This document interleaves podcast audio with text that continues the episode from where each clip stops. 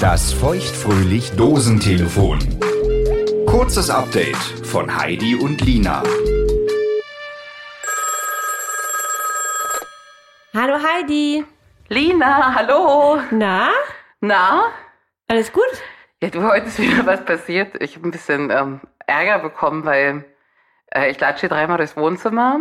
Ähm, alles wie immer, alles beim Alten. Stehe im Flur und dann sagt der Igel, kannst du mal bitte, so richtig angepisst schon, ne? Kannst du mal bitte das Licht im Wohnzimmer ausmachen? Okay. Und ich gucke den so an und denke mir, okay, du stehst einen halben Meter von diesem Schalter entfernt. Hm. Press it, ne? Ja. Laber mich nicht voll. Warum soll ich das machen? Ne? Richtig, Und guck ihn richtig. auch so bitchig an und drück dann aus Ich kann es mir richtig vorstellen. und sage, dann kannst du mir bitte erklären, warum ich jetzt das Licht ausmachen musste? Sagt er, na, weil du den immer so schön leise ausmachst. Ah. Bei dir klingelt was, ne? Ja, bei mir es- klingelt was. Aber es ging darum, dass da ein wunderschöner bunter Blumenstrauß im Wohnzimmer stand für mich, Och, den ich nicht nein. gesehen habe. Ähm, deswegen sollte ich auch nochmal das Licht ausmachen und wurde natürlich immer zickiger, was der ganze Kack jetzt hier soll mit dem kacken Lichtschalter.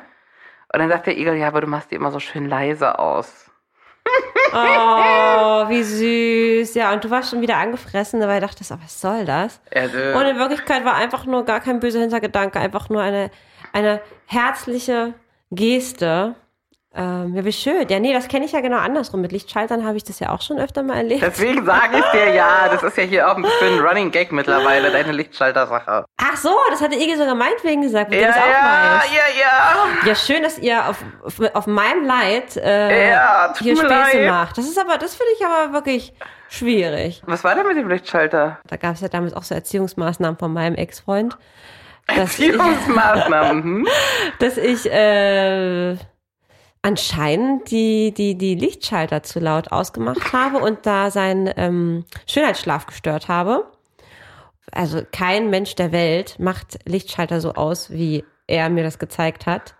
Weil du musst dir vorstellen, ich muss dann praktisch oben, d- wo es schon geschlossen, also wo es, ne, wo der, wo es an der Wand anlehnt, muss mich drauf. Dann muss man wie den Schleifpunkt suchen im Auto.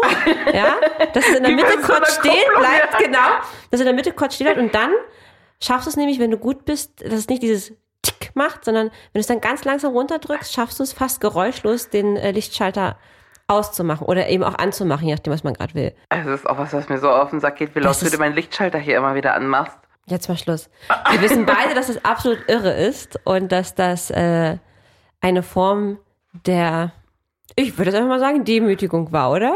Ich würde es bekloppt nennen, aber wir können es auch Demütigung nennen. Und ich glaube, dass du dir das hättest nicht gefallen lassen, oder? Was denkst du? Also ich hätte ihm eine Backpfeife gegeben.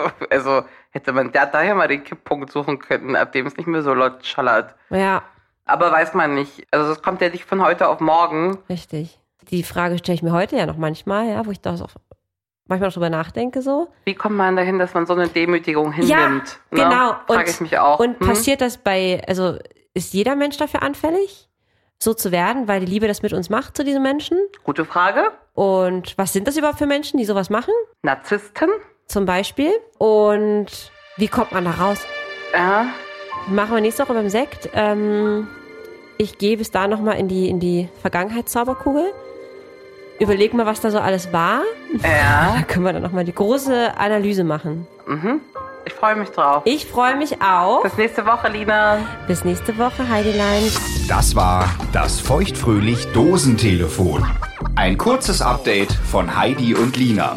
Damit du die neue reguläre Folge nicht verpasst, abonniere feuchtfröhlich jetzt auf der Podcast-Plattform deiner Wahl. Wo du Heidi und Lina überall hörst und wie du mit ihnen in Kontakt treten kannst, steht auf feuchtfröhlich.show.